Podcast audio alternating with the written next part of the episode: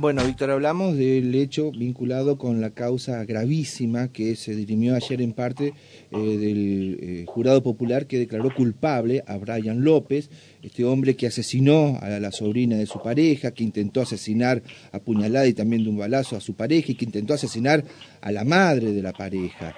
Ayer el jurado popular lo encontró culpable, por lo tanto, ahora el, juez técnico es el que tiene que resolver la pena que, se reclamó en los alegatos por parte de la querella y la fiscalía que sea de perpetua. Vamos a saludar a la doctora Sofía Dumont, quien también eh, eh, participó en esta causa como querellante y eh, bueno, conocer este, un poco las expectativas y si están conformes con lo resuelto por el jurado popular. Doctora Dumont, un gusto, buen día. Víctor González, Javier Aragón, la estamos molestando en Radio La Voz. ¿Cómo le va? Hola, buenos días, ¿qué tal? Mucho gusto. Gracias, doctora. Tengo el gusto de conocerla a usted de hace un tiempito, así que felicitaciones eh, por su carrera exitosa como abogada. Bueno, muchas gracias, Javier. Bueno, muy bien. Bueno, doctora, este, una causa en sí intrincada. Hablamos con Víctor eh, eh, días atrás con su colega, la otra querellante, la doctora Rau, eh, que se ha logrado consolidar eh, la carga probatoria. Esto es muy importante porque había sospechas, ahí había eh, dimes y diretes, que no era tan así, que lo que había dicho eh, Brian López, el acusado, era bastante real, que él se defendió, que las víctimas lo atacaron. Bueno, todo eso el tribunal no creyó en nada. Sí, a ver, en el momento en que nosotras comenzamos a hacer notas la semana pasada cuando se abrió el debate oral, nosotras no podíamos adelantar pruebas, pero pruebas eh, a lo largo de la investigación de la IPP hubo muchísimas. Y, y todas desacreditaban el relato de López, todas. Eh, seguramente eh, en mis alegatos lo habrán escuchado. Lamentablemente el público no tiene acceso a, a, las pruebas y a los testigos y a los informes y pericias de, de, los profesionales, pero está todo probado, digamos. sobre todo yo tuve que desacreditar la presencia de Eliana en la habitación de Carla y de Brian, que fue lo que él declaró. Claro.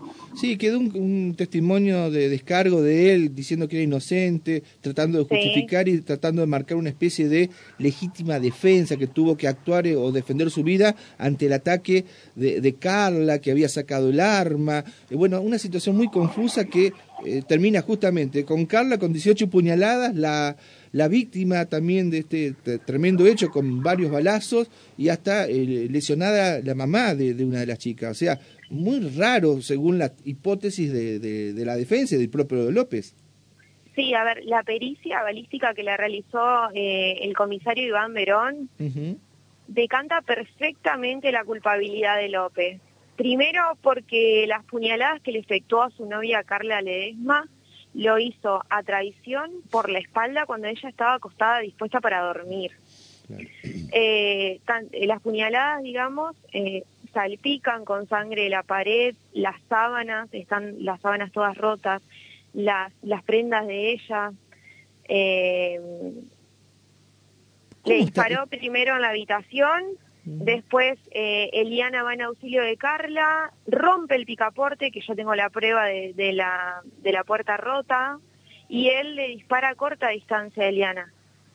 Eh, ahí es cuando le atraviesa el cuerpo con dos disparos, Eliana le da mucho miedo, se encierra en la habitación de ella con llave, y bueno, y después le pasa eh, a Bonifacia Ramos, que es la madre de Carla, que ella va en auxilio de ellas dos y a ella también le efectúa un disparo al costado de la cabeza que se salvó de milagro. Eh, qué locura. ¿Por qué hizo todo eso Brian López? Y la verdad que la respuesta solamente la tiene él. Eh, sí sé que, que la situación de la relación no tenía mucho futuro ya. Y, y también sé por testimonios que, que, bueno, por supuesto, la mejor amiga de Eliana, que, que la auxilió esa, ese día del hecho, la acompañó toda su vida y, bueno, sabe que Eliana ya no iba para más con la convivencia de, los tres en, la misma casa. Eh, Brian tenía actitudes muy raras y, y bueno, después con el tema de la investigación la familia fue cayendo de a poco de la violencia psicológica que vivían todos. Claro, manipulaba también este hombre. Eh, Estaba, ah, manipulaba a la familia y les hacía creer una figura de protección eh, respecto a la primer pareja de Carla, que bueno, eh, ella lamentablemente vivió violencia física en esa pareja. Claro. Eh, doctora, ¿cómo está Carla también? Porque yo no sé cómo no murió, cómo, cómo no murió asesinada con 18 puñaladas, porque para los que hablan de, de que esto fue casi un, acto de, legítima defensa para López, como bien usted marca, las puñaladas fueron por la espalda, mire usted.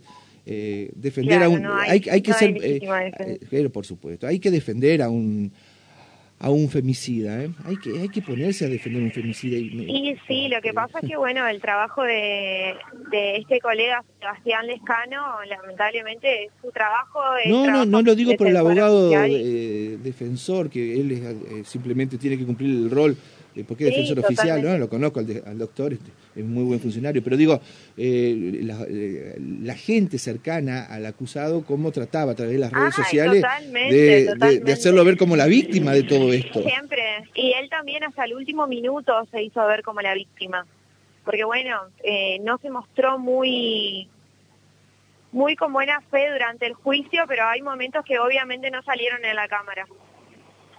Cuéntenos su comportamiento era muy feo.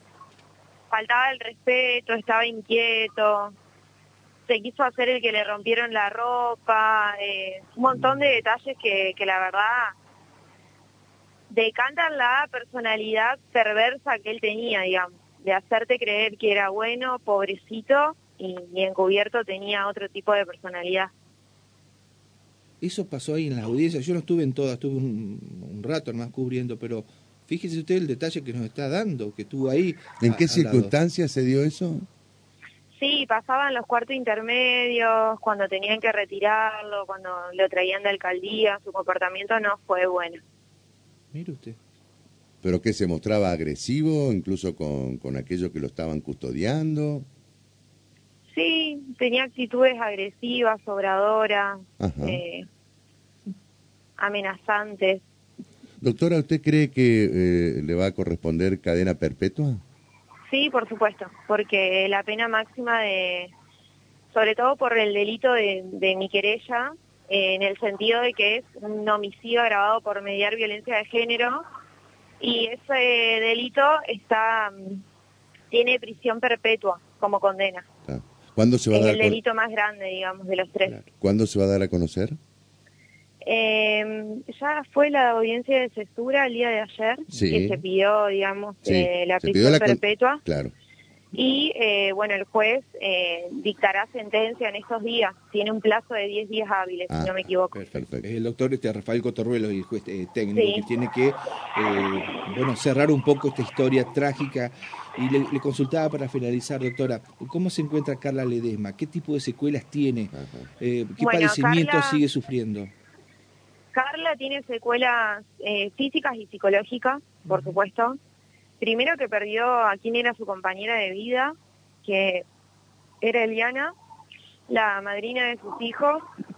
Segundo que no quiere vivir más en esa, en esa vivienda, por supuesto, o sea, tampoco va a poder volver a trabajar tiene que operarse otra vez de, la mano, de la pierna, eh, no puede caminar bien, o sea que su profesión tampoco la va a poder ejercer como ella estaba acostumbrada. Claro, ella era funcionaria, eh, era funcionaria policial, exactamente. Exacto. yo la conocí, trabajaba ahí en la alcaldía de tribunales, excelente funcionaria.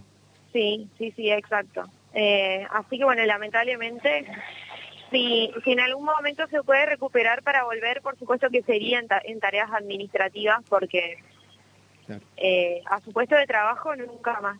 Y su vida como era tampoco. Muy bien. Muy bien. Doctora, eh, un gusto haberla saludado.